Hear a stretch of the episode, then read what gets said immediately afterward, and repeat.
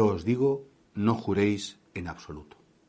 Fijaos, últimamente eh, el nombre de Dios está siendo cada vez menos respetado y por supuesto ese, ese segundo mandamiento de no tomarás el nombre de Dios en vano, una cosa es que el hombre, los paganos o la gente atea, pues hombre, a veces suelta blasfemias sin saber ni siquiera qué significado tienen, pero que los mismos creyentes a veces juremos constantemente cosas de un modo frívolo, o que los mismos creyentes pudiéramos decir palabras malsonantes referidas a lo sagrado, es terrible. Es una pena porque mucha gente ha perdido la sensibilidad por las blasfemias. Nadie dice, con perdón, ¿eh? pues la, guarra de mi madre, nadie dice porque el asqueroso de... porque es cuando tú hablas sin reverencia, sin respeto de las personas que son sagradas para ti, que son importantísimas para ti, pues el que es que no las quieres, o por veros te las tomas a burlas.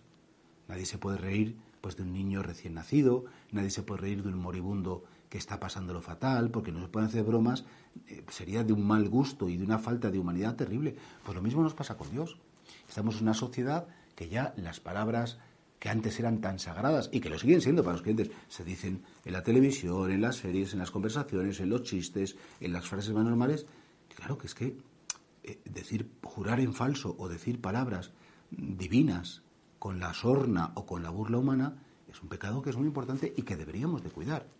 Es verdad que lo podemos ir corrigiendo a cada uno que dice una blasfemia, porque al final pues, tendríamos que estar corrigiendo a todos desde el día, pero por lo menos no reír la gracia, cuando estamos en confianza, en confianza, y a mí esas palabras no me gustan.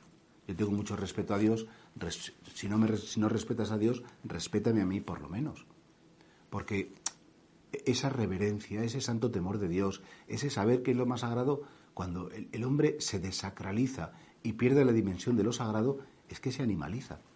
Porque le da lo mismo lo divino que lo humano, lo eterno que lo temporal, lo sagrado que lo profano, confunde los, elementos y al final acaba destruido. Y por eso sí, Jesús dice a sus discípulos, no juréis en absoluto, no, utilicéis el nombre de Dios nunca en vano, no, no utilicéis a Dios para vuestras cosas y por supuesto no ensuciéis el nombre santo de Dios. Como no se puede ensuciar el nombre santo de una madre, o no se puede ensuciar el nombre santo de una persona muy querida, a la que le debes todo y a la que sientes un vínculo grandísimo. Y por eso los cristianos no podemos perder la sensibilidad ante esta ola terrible pues, de blasfemias, de, irreverencias y de cosas que lo que en definitiva es que se quieren burlar de lo sagrado. Nosotros, por lo menos, de nuestros labios y de nuestros corazones, tenemos que ser especialmente cuidadosos. Porque es una señal de amor. No es una manía, es una señal de amor y es una señal de reconocer que ante Dios rindo mi máximo respeto y se merece, por supuesto, lo más cariñoso y lo mejor de mí.